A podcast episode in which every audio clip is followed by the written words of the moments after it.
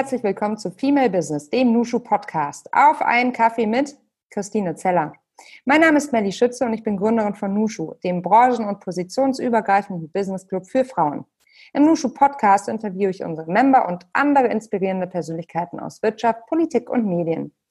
Heute freue ich mich sehr, eine weitere Episode des Nushu Podcast mit dir teilen zu können. Mein heutiger Gast ist Christine Zeller. Sie hat bereits 150.000 ihrer innovativen Produkte verkauft und steht tagtäglich um 5.30 Uhr spätestens auf. Nach einem Studium der Textilbetriebswirtschaft in Nagold ging sie als Head of Retail zu Street One und wechselte dann 2012 zu Zalando und arbeitet dort unter anderem als Category Managerin und Head of Buying Women Accessories. 2018 verlässt sie das Unternehmen, um ein Startup mitzugründen. Seitdem rüttelt sie gemeinsam mit ihrer Co-Founderin Kathi Ernst den deutschen Markt rund um das Thema Damenhygiene auf. Wenn dir das Gespräch gefallen oder dich inspiriert hat, dann freue ich mich sehr, wenn du diesen Podcast abonnierst und den Link mit all deinen Freundinnen und Freunden auf Social Media teilst, damit uns noch mehr Menschen zuhören können. Vielen Dank dir für deine Unterstützung und das Zuhören. Das ist der Nushu Podcast. Mein Name ist Melly Schütze und hier ist unser Gast, Christina Zeller. Hi Christine, wir wollen heute über dich und deine Gründung sprechen und darüber, wie du es geschafft hast, aus dem Tabuthema Menstruation einen Business Case zu machen. Außerdem interessiert mich natürlich, was dich dazu bewegt hat und welche Herausforderungen du als Unternehmerin tagtäglich kennenlernst und welchen du begegnest. Ich freue mich mega, dass du hier bist. Und natürlich will ich, will ich als allererstes von dir wissen, wie trinkst du deinen Kaffee, Christine?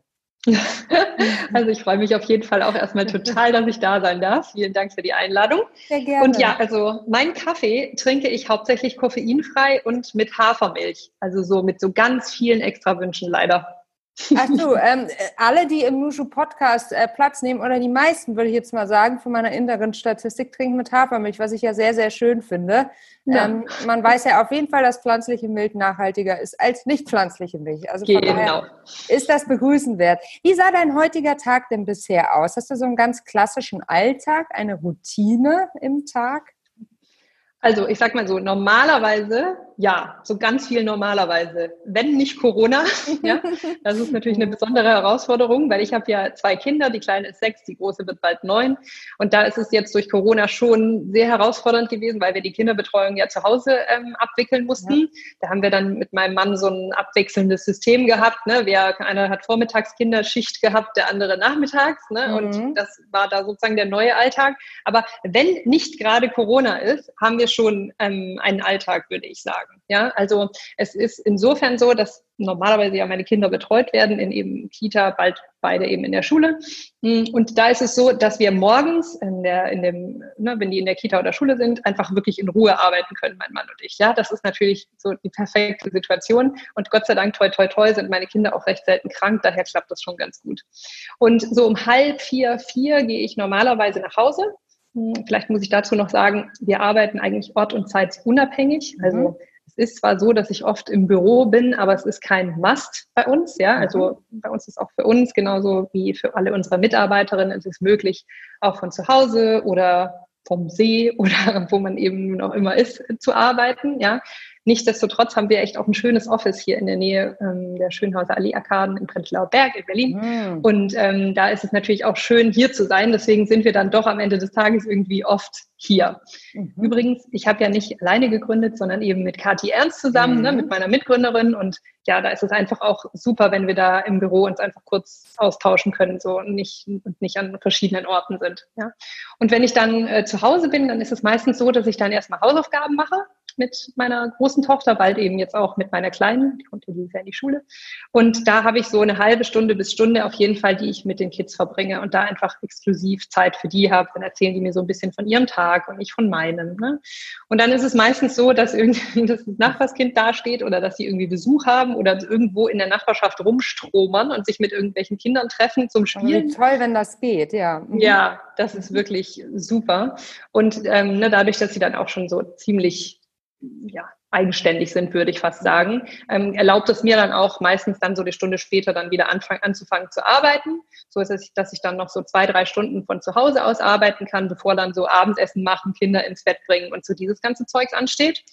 Mm, und was ich auch noch dazu sagen muss, ähm, mein Mann unterstützt mich ganz toll. Also wir haben uns die Kinderbetreuung auch so zu 50-50 aufgeteilt. Also auch er ist zwei Nachmittage die Woche zuständig, mhm. so dass ich eben weiß, an diesen langen Tagen muss ich nicht nach Hause kommen. Da kann ich dann auch entweder irgendwelche Termine irgendwo wahrnehmen oder so, ne? Und bin einfach da so ein bisschen freier in der Nachmittagsgestaltung. Und ich muss auch noch dazu sagen, dass wir auch zwei Babysitterinnen haben, ne, mhm. die sich abwechseln. Ähm, die kommen immer jeweils einen Nachmittag die Woche beide und unterstützen mich dann eben auch nochmal nachmittags, gerade wenn die Kinder dann irgendwie Hunger haben und irgendwie einen Snack wollen oder sowas, dann macht es dann auch gerne mal die Babysitterin. Genau. Also, und ich habe auch gelesen, du stehst immer um halb sechs auf. Stimmt das? Ja, Genau, das äh, ja. stimmt. Also ich stehe meistens so zwischen fünf und halb sechs auf. Mhm. Halb sechs ist wirklich schon so spätestens.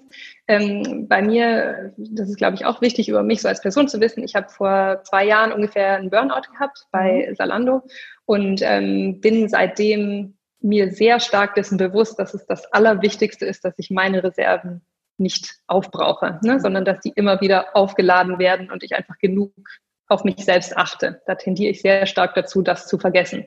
Mhm. Und das äh, gelingt mir am besten, wenn das ganze Haus noch schläft. Und deswegen ist es wirklich so von fünf bis halb sechs eigentlich eine ideale Zeit. Da pennen die Kids noch. Mein Mann steht da meistens auch auf und geht dann erstmal eine Stunde joggen. Und dann habe ich so wirklich so für mich so einen Raum, wo ich erst eine halbe Stunde meditiere und dann mache ich eine halbe Stunde Yoga. Und das ist einfach ein ganz anderer Start in den Tag, als wenn ich so direkt erstmal mein Handy nehme und irgendwie WhatsApp und E-Mails checke Absolut. oder so. Ne? Einfach ein langsamerer Start. Du sagst, du hast vor zwei Jahren bei Zalando ähm, das Burnout ähm, gehabt.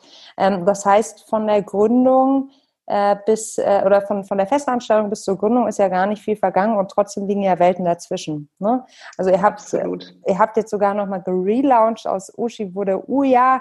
Ähm, ich hoffe, ich habe das jetzt richtig gesagt. Ich sage das jetzt immer so mit meinem Uja. Ja, so, genau, oder? Genau so. Genau so ist genau. Das ist perfekt gemacht. Sehr schön. genau. Und ähm, das ist ja wahnsinnig viel ähm, passiert. Du hast äh, bei Zalando auch eine Führungsposition inne gehabt und dich dann entschieden, ähm, den Sprung in die Selbstständigkeit zu wagen und zu gründen, mit Kati eben zusammen. Äh, magst du uns einmal abholen, wie kam es denn dazu damals? Genau. Also ich habe ja wirklich geliebt, bei Zalando zu arbeiten, muss man wirklich so sagen. Ne? Es war einfach ein ganz toller Arbeitgeber oder ist auch sicher immer noch ein toller Arbeitgeber. Ganz, ganz tolle Kollegen. Das war ähm, wirklich ein also eines der besten Teams, in dem ich je gearbeitet habe. Ja, es war wirklich grandios. Und ich habe auch über sechs Jahre für Salando gearbeitet und habe da verschiedene Einkaufsabteilungen geleitet. Mhm. Zuletzt eben die der Accessoires und dann noch eine zweite Abteilung der Unterwäsche, die ne, so insgesamt, ja, waren es glaube ich so 60 Leute oder so. Ähm, und genau, das war wirklich eine sehr herausfordernde, aber auch super interessante Tätigkeit, ne, wo man einfach auch sehr viel Kontakt mit Brands hat, sehr viel so lernt über, wie werden coole Marken aufgebaut, was gehört zu einer guten, gesunden Sortimentsgestaltung, mhm. was sind Topseller-Produkte und so. Ne? Also einfach so sehr viel, sehr viel lernen dürfen in dem, in dem Zeitraum, auch in diesem dynamischen Salando-Umfeld habe ich wirklich einfach sehr, sehr gerne gearbeitet. Stark, ja. Aber was für mich so, je länger ich da war, desto deutlicher wurde, ist, dass es einfach schlecht zu vereinen ist mit zwei kleinen Kindern. Ne? Und damals waren die ja dann noch kleiner, logischerweise. Und ähm, ich habe gemerkt, ich zerreiße mich selbst. Es waren einfach diese langen Tage von morgens bis abends ein Meeting nach dem anderen und auch nur begrenzt möglich, dass man gesagt hat, das Meeting nehme ich aber jetzt nicht wahr, weil ich mein Kind von der Kita abholen muss oder so. Ne? Auch viele ähm, Mitarbeiter dort sind ja recht jung und haben dementsprechend noch keine Kinder.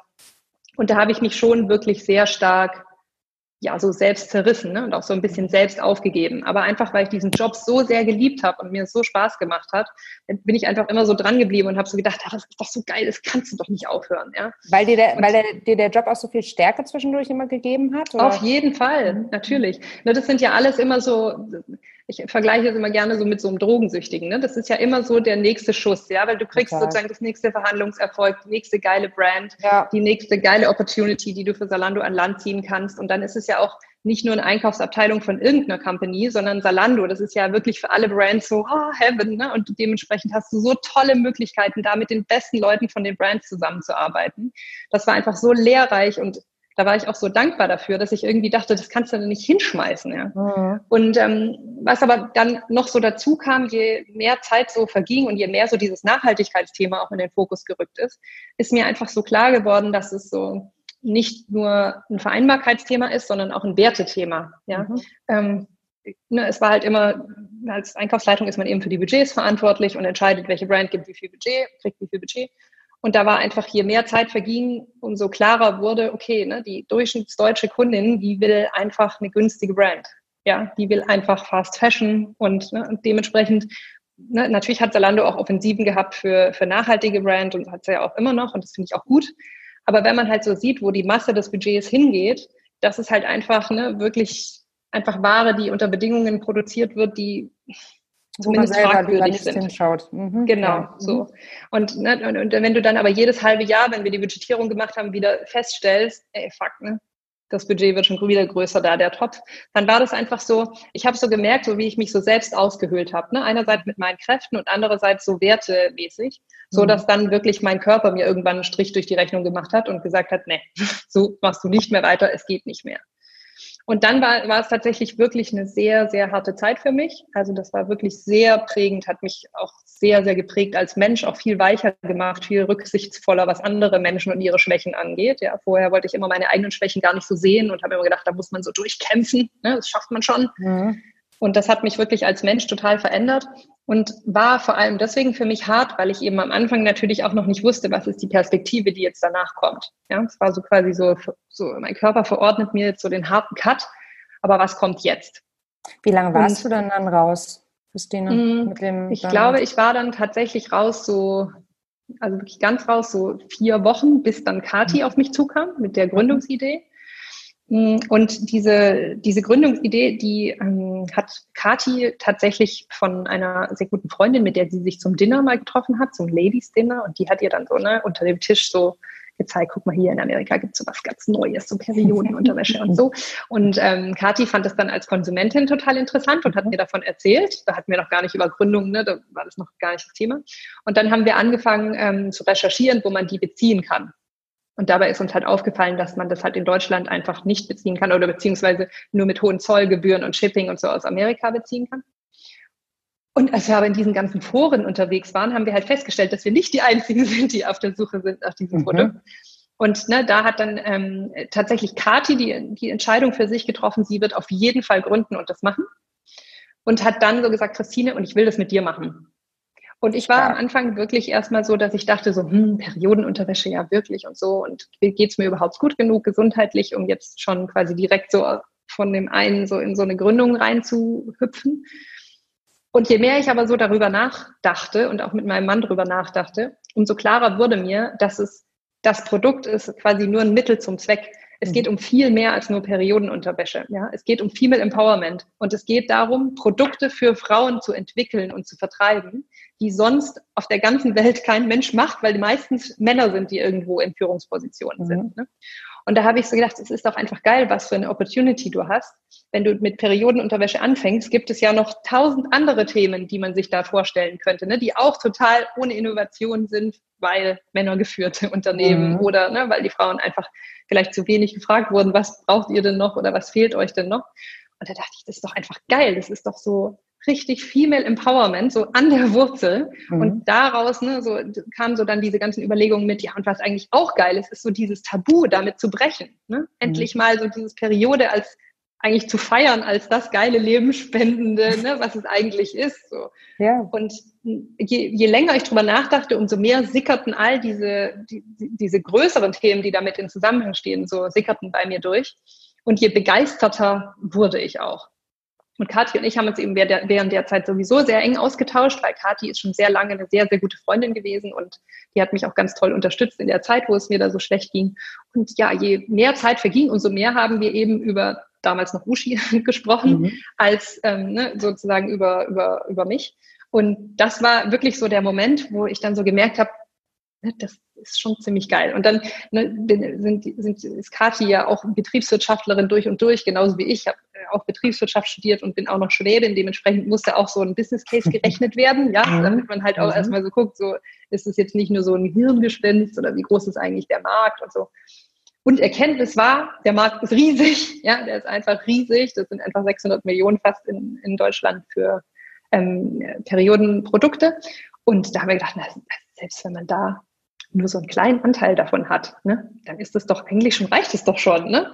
Und uns war schon ziemlich früh klar, dass wir nicht so einen VC-Case aufbauen wollten mit irgendwie 150 MitarbeiterInnen und äh, ne, riesen Office-Spaces und so, sondern für uns war klar, dass wir neben der Gewinnabsicht, die wir natürlich auch hatten mit der Firma, aber auch noch andere Ziele verfolgen mhm. würden. Das eine war natürlich diese Flexibilität, die ich beschrieben habe, die eben auch Kati ähm, Probleme bereitet hat. Kati war ja viele Jahre bei McKinsey und auch mhm. da merkte sie so ein bisschen so diese, dieser Anspruch von einem geilen, verantwortungsvollen, coolen Job und gleichzeitig aber noch genug Zeit für die Kinder ist auch eben bei dieser Firma eine Herausforderung gewesen. Und da dachten wir so, hm, müssen wir es irgendwie selbst, müssen wir es irgendwie selbst machen. Ne? Und das dritte Ziel, ähm, das wir eigentlich von Anfang an verfolgt haben, war wirklich so dieses gesellschaftlichen Wandel ähm, herbeizuführen, mit Tabus zu brechen, Frauen dazu zu ermutigen, zu sagen, wenn ihnen was nicht passt ne, oder wenn sie mit irgendwas, wenn sie es eigentlich sich anders wünschen würden. Und diese Kombination aus diesen drei Zielen, ne, diese Flexibilität und diese, diese, und diese gesellschaftliche Wandel und auch die Gewinnabsicht, das sind drei Ziele, die wir heute sehr bewusst uns visualisiert haben und zwischen denen wir auch jede Entscheidung, die in der Company ansteht, abwägen. Mhm. Also ne, zum also Beispiel. Also welches Ziel trägt es ein in, in, diesem Kontext sozusagen? Genau, genau. Also auf welches Ziel zahlt diese jeweilige Maßnahme mhm. ein und ist sie vielleicht im Konflikt mit einem der anderen mhm. Ziele? Ja, zum, zum Beispiel ist so immer so ein gutes Beispiel dafür. Ähm, wir könnten natürlich jetzt hergehen, irgendwie VC-Geld aufnehmen und internationalisieren, zumindest mhm. europaweit. Ja, da gibt es auch noch ganz viele Länder, wo einfach ja die Opportunity auf dem Silbertablett da liegt, muss man sagen. Ja, aber es ist halt, wenn du das machst, auf jeden Fall ein starker Konflikt zu diesem Flexibilitätsziel, ja, weil das bedeutet natürlich mehr Mitarbeiterinnen, wahrscheinlich mehr Reisen in diese anderen Länder und dementsprechend häufiger weg sein von zu Hause und dementsprechend einfach ein Thema, was wir zumindest jetzt aktuell uns in der Konstellation einfach deswegen nicht vorstellen können. Und so ist halt einfach bei jeder Entscheidung, ne? ist sie irgendwie mit einem der drei Ziele in einem krass starken Widerspruch, dann bedeutet das, wir machen es nicht. Mhm. Das ist eine gute Guideline. Sehr, sehr gute Guideline. Ja, ja, um für sich ja. einfach sozusagen ähm, gerade auch im Team abzustecken, ob das jetzt eine strategische Opportunity ist oder eben nicht. Oder was, was vielleicht, ähm, keine Ahnung, äh, vielleicht erst in ein paar Jahren relevant ist. Ne? Also Total. das heißt ja nicht, genau, ja. heißt ja nicht, dass es ähm, dass es nicht sozusagen Wachs, äh, Wachstumsziele gibt, die mit euren Lebensphasen auch einhergeht. Vielleicht, wenn die Kinder älter sind, vielleicht macht es dann wieder mehr Sinn zu sagen, ich reise jetzt mehr, Total. weil ich auch Spaß dran habe. Mhm. Ja. Wie, ist denn, wie ist denn deine Erfahrung? Erlebst du jetzt gerade ein gesellschaftliches Umdenken in der, ähm, in, hinsichtlich der äh, Menstruation, der Periode, wie auch immer man äh, unsere roten Tage bezeichnen möchte? Du beschäftigst dich jetzt seit zwei, äh, zwei Jahren im Endeffekt sehr intensiv damit. Hat sich seitdem was geändert? Auf jeden Fall. Ja, ne? Also auf jeden Fall. Also muss man wirklich ganz klar sagen. Und wir betrachten es immer so aus zwei ähm, Blickwinkeln. Das eine ist so dieses Gesellschaftliche, ne? was hat sich in der Gesellschaft verändert und wie ist einfach so die Akzeptanz, auch über dieses Thema offen in der Gesellschaft zu kommunizieren. Und das andere ist wirklich eher so dieser Business, dieser Business-Aspekt. Also wie ist so das Funding für so Female-Centric Products und so. Und ähm, was die Gesellschaft angeht, vielleicht fange ich da mal an, da ist es auf jeden Fall so zu bemerken, dass es einfach immer offener wird, dieses Thema zu besprechen, ne? einfach immer normaler wird. Aber, und das muss man auch dazu sagen, es ist trotzdem so, wenn man so in der Berlin-Perioden-Bubble unterwegs ist, dann ist es trotzdem immer noch erschreckend, so zu sehen, wie krass dieses Tabu noch ist in, in, in manchen Stellen. Ne? Also da haben wir ja, ähm, zum Beispiel wurden wir bei, beim RBB ausgestrahlt in der Abendschau und da gab es wirklich ne, also Kommentare, dass das einfach bei so Abendschau, sie wollen ja in Ruhe da nebenher ihr Dinner essen, da hat es ja überhaupt nichts verloren, so ein Thema. Ne? Also mhm. das ist schon, also da ist einerseits gesellschaftlich sehr viel Wandel da, andererseits gibt es auch noch sehr viele Strukturen, die einfach dieses Thema überhaupt einfach darüber gar nicht sprechen wollen. Ja, also ich glaube, da ist immer noch sehr viel Arbeit zu tun, aber wir sind schon weiter. Und wo sich, finde ich, schon wirklich sehr viel getan hat, ist so in diesem Business-Kontext.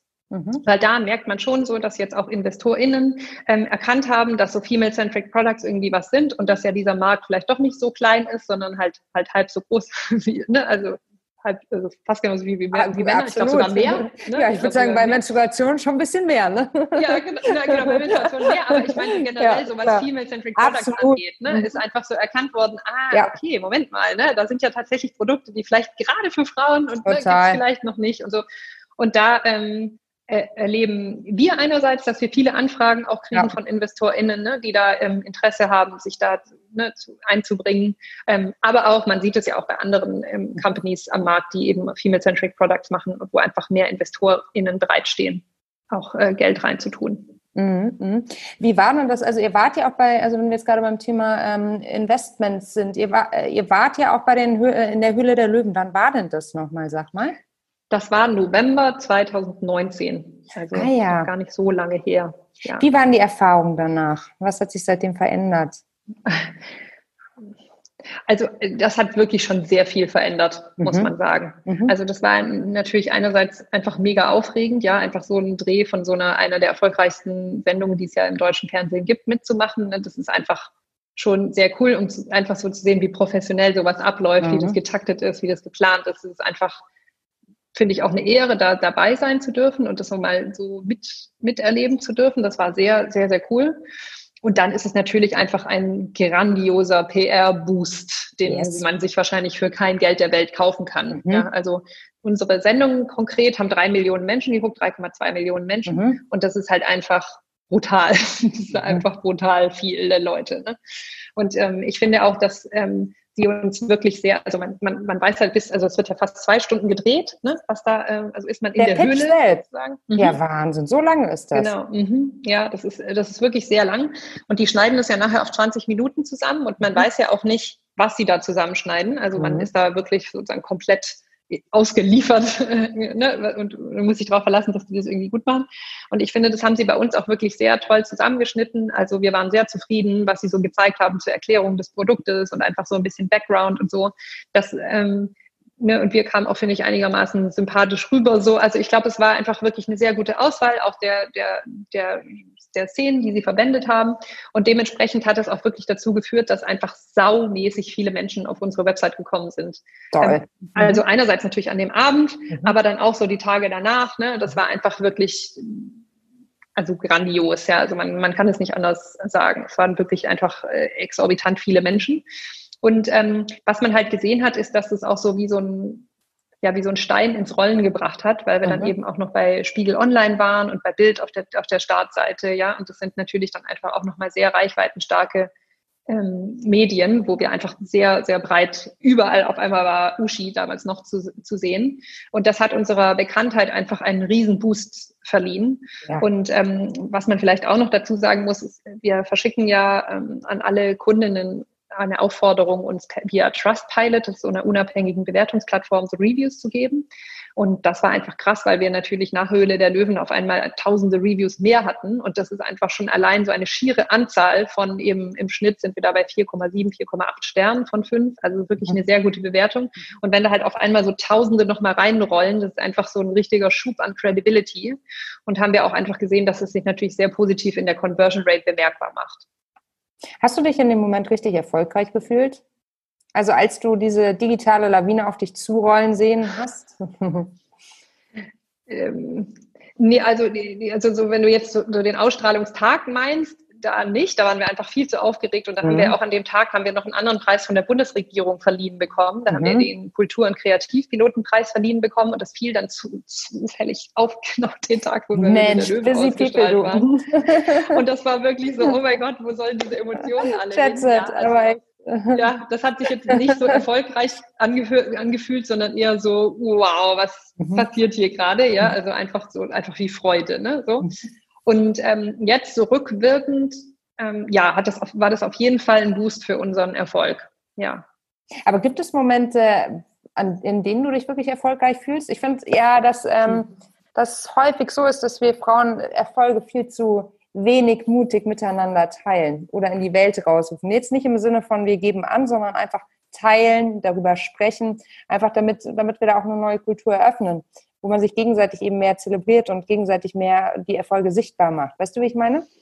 Ich weiß total, wie du meinst und ich kann es ja. auch total nachvollziehen. Ähm, ich glaube, ich bin darin aber besser geworden. Also ich war früher auch immer so, wenn jemand irgendwie positives Feedback mir gegeben hat, mir persönlich oder dem, was ich gemacht habe oder so, war ich immer, ach ja, naja, das war halt jetzt, so wild war es jetzt auch wieder nicht oder so. Ne? Also einfach so diese Tendenz da rein ja. zu verfallen. Schlecht und zu heute, reden sogar, ne? Ja, genau, oder so, ja. so, ne? Genau, das hättest du auch hingekriegt oder, oh, oder den anderen einfach sich gut fühlen lassen. Wenn ich Komplimente bekomme für Klamotte, dann ich, ich kriege ja. das nicht raus. Es ist immer so, ja, war im Sale. Das ist immer meine Antwort. Genau, ja, genau. was? Wieso kann ich es nicht einfach lassen? Wieso kann ich es nicht einfach stehen lassen und genau. wirklich einfach elegant Danke sagen? Genau, so, genau. Würde ja auch genau. reichen.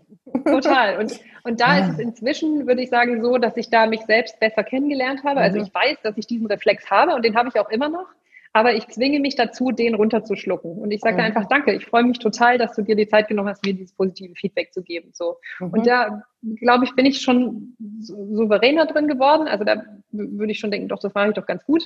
Und ich glaube auch so über diese Erfolge sprechen. Mh, hm, da sind Kati und ich, da möchte ich sie jetzt mal mit einbeziehen, mhm. schon recht gut drin geworden, weil wir das natürlich auch viel von Presse gefragt werden ne? und, und wir einfach da einfach so auch sehr geübt drin sind. Natürlich da so unsere KPIs haben wir halt auf dem Zettel, ne? so nächste Woche oder nächsten Monat verkaufen wir unser 150.000. Produkt und so und das ist natürlich, ja. wenn man das so sagt, da kommt sehr viel Stolz und sehr viel ne, einfach auch Freude und, und, und da sind wir, glaube ich, einfach auch geübter inzwischen, da unsere, mhm. unsere Erfolge auch so ein bisschen zu einerseits zu teilen mit der Presse, aber Kathi und ich freuen uns auch so im Kleinen und auch mit dem Team zusammen mhm. wirklich einfach schon, also wir sind das, würde ich sagen, zelebrieren das eigentlich schon ziemlich gut, so wenn mhm. was gut läuft.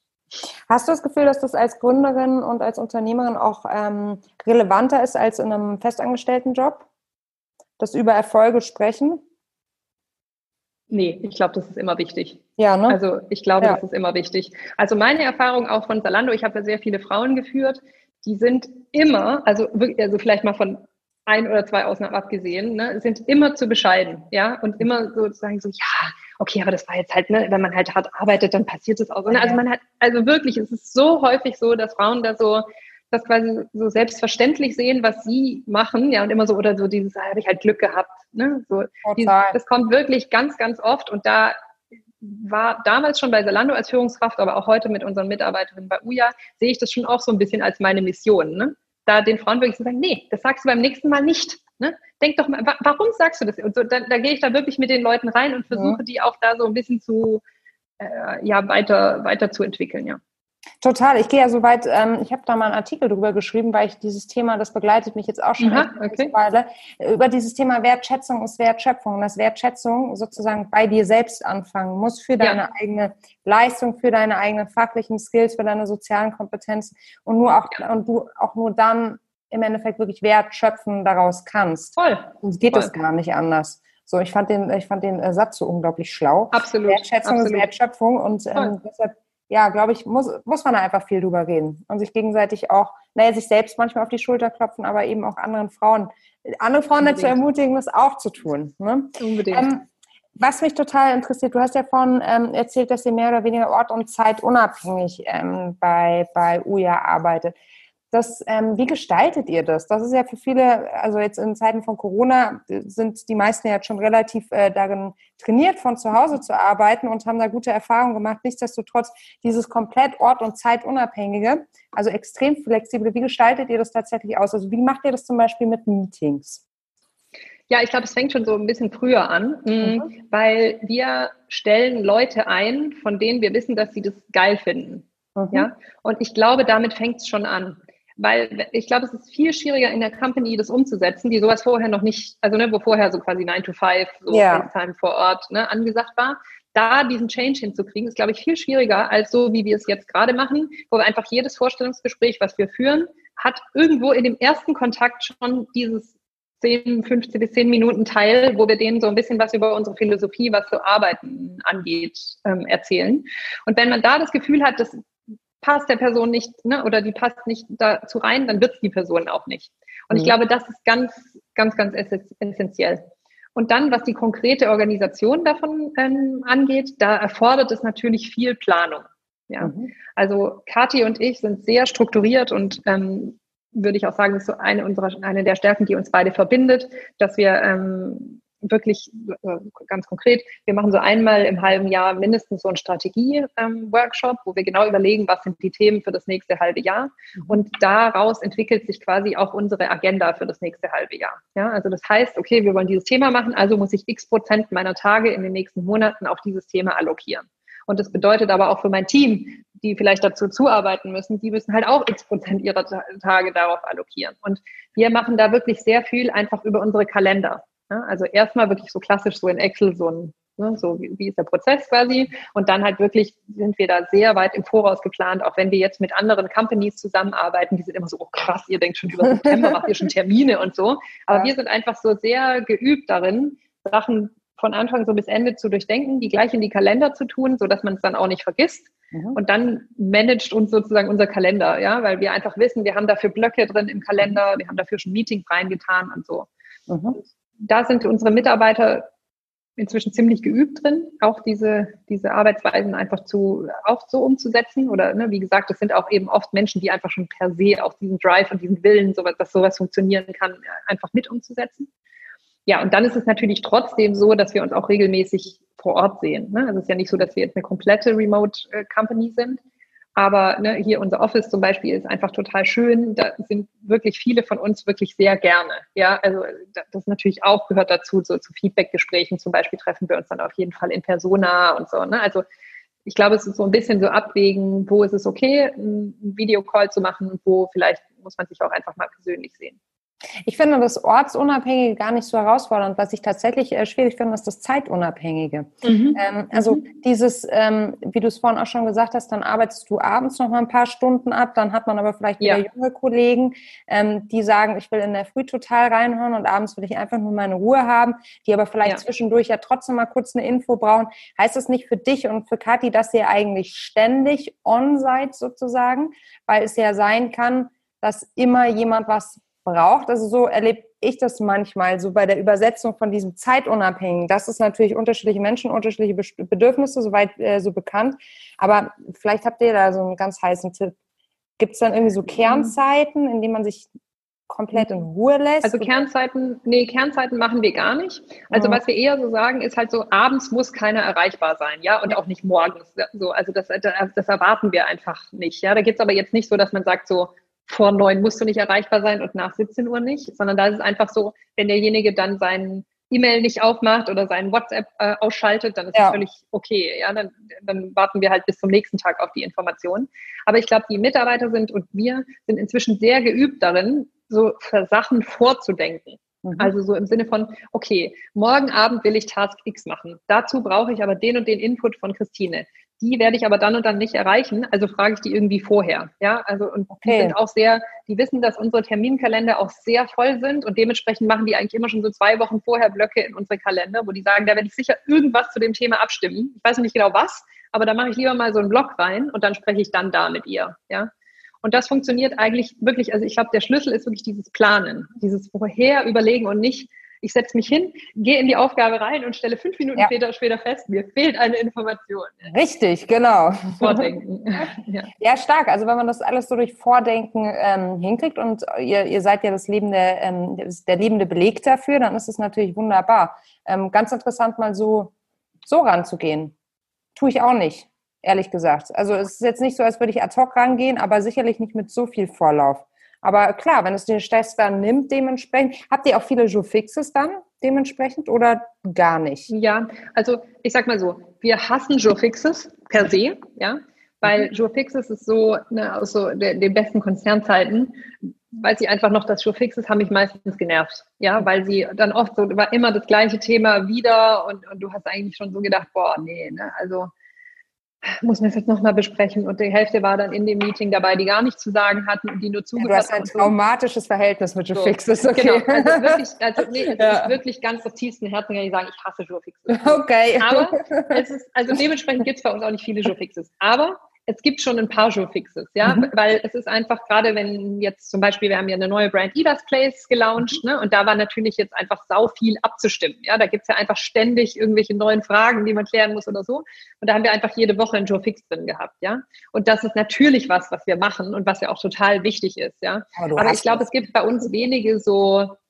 ne, so jede Woche müssen wir jetzt über Thema X sprechen mhm. oder sowas. Ja, sowas gibt es wirklich wenig. Also Having said that, es gibt einen Jurfix, wo wir das tatsächlich machen. Das ist äh, unser Trade Call, den Kati und ich haben. Das ist tatsächlich mhm. was, was ich von Zalando übernommen habe, wo wir jeden Montag morgens in nicht Corona-Zeiten ähm, uns zusammensetzen und auf die Sales der letzten Woche gucken. Ja.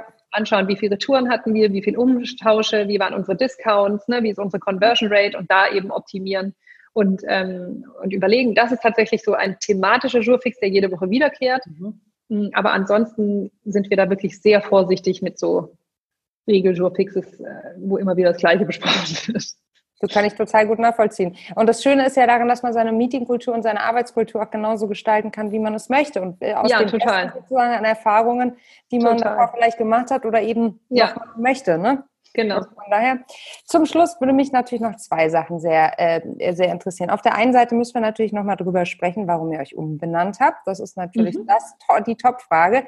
Und zum, äh, ganz zum Abschluss möchte ich gleich nochmal von dir wissen, äh, ob du Feministin bist und falls ja, wie du Feminismus definierst. Aber jetzt erstmal zu, ähm, zur Umbenennung. Wie kam Eins nach dem anderen. Sehr gut, ja. Genau. Also Umbenennung ähm, ist, wie du dir wahrscheinlich schon denken kannst, nicht ganz freiwillig passiert. Mhm. Also wir haben eben die Situation gehabt, dass wir den Namen Uschi leider nicht schützen konnten, obwohl wir das vorher mit einer sehr renommierten Anwaltskanzlei sehr detailliert haben prüfen lassen und da alles auf grün war und die Ampeln sozusagen auf klar, den Namen könnt ihr nehmen, kam dann eben doch einen Tag vor Ende der Widerspruchsfrist ein Widerspruch.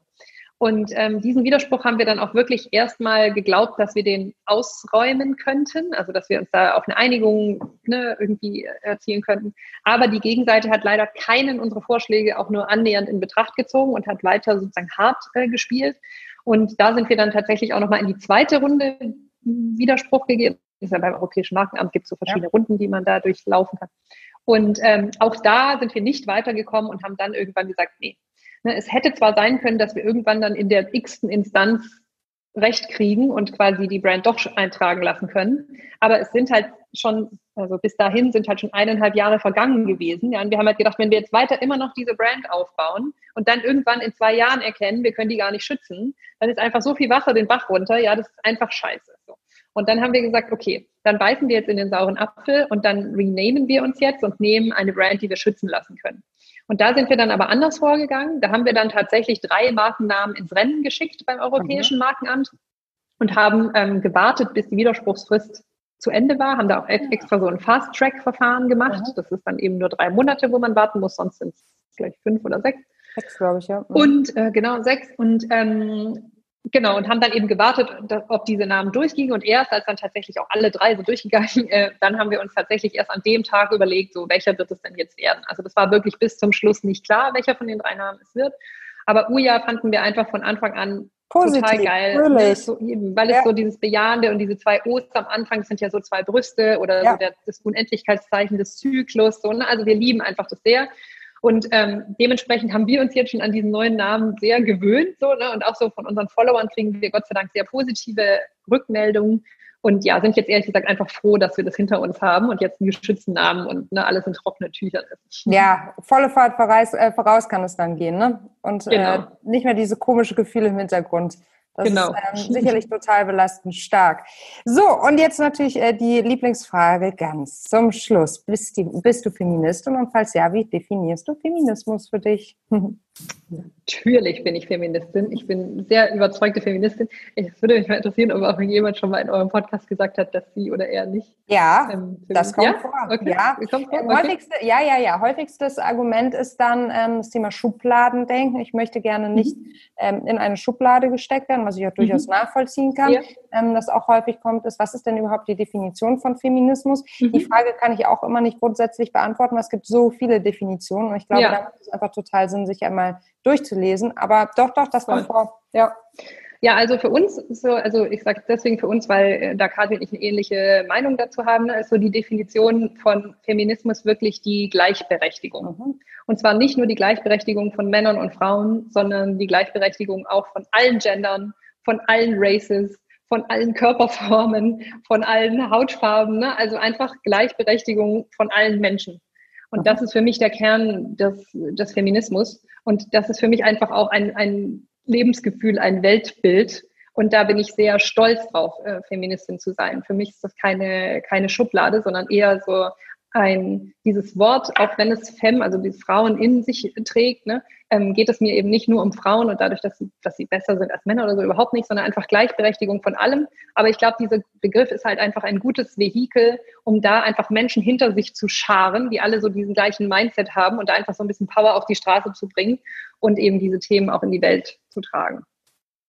Schöne Antwort. Ich danke dir vielmals für deine Zeit und bin gespannt, wie Uja in, nächsten, in den nächsten Jahren noch weiter abhebt und äh, vor allem in welchen Ländern dieser Welt.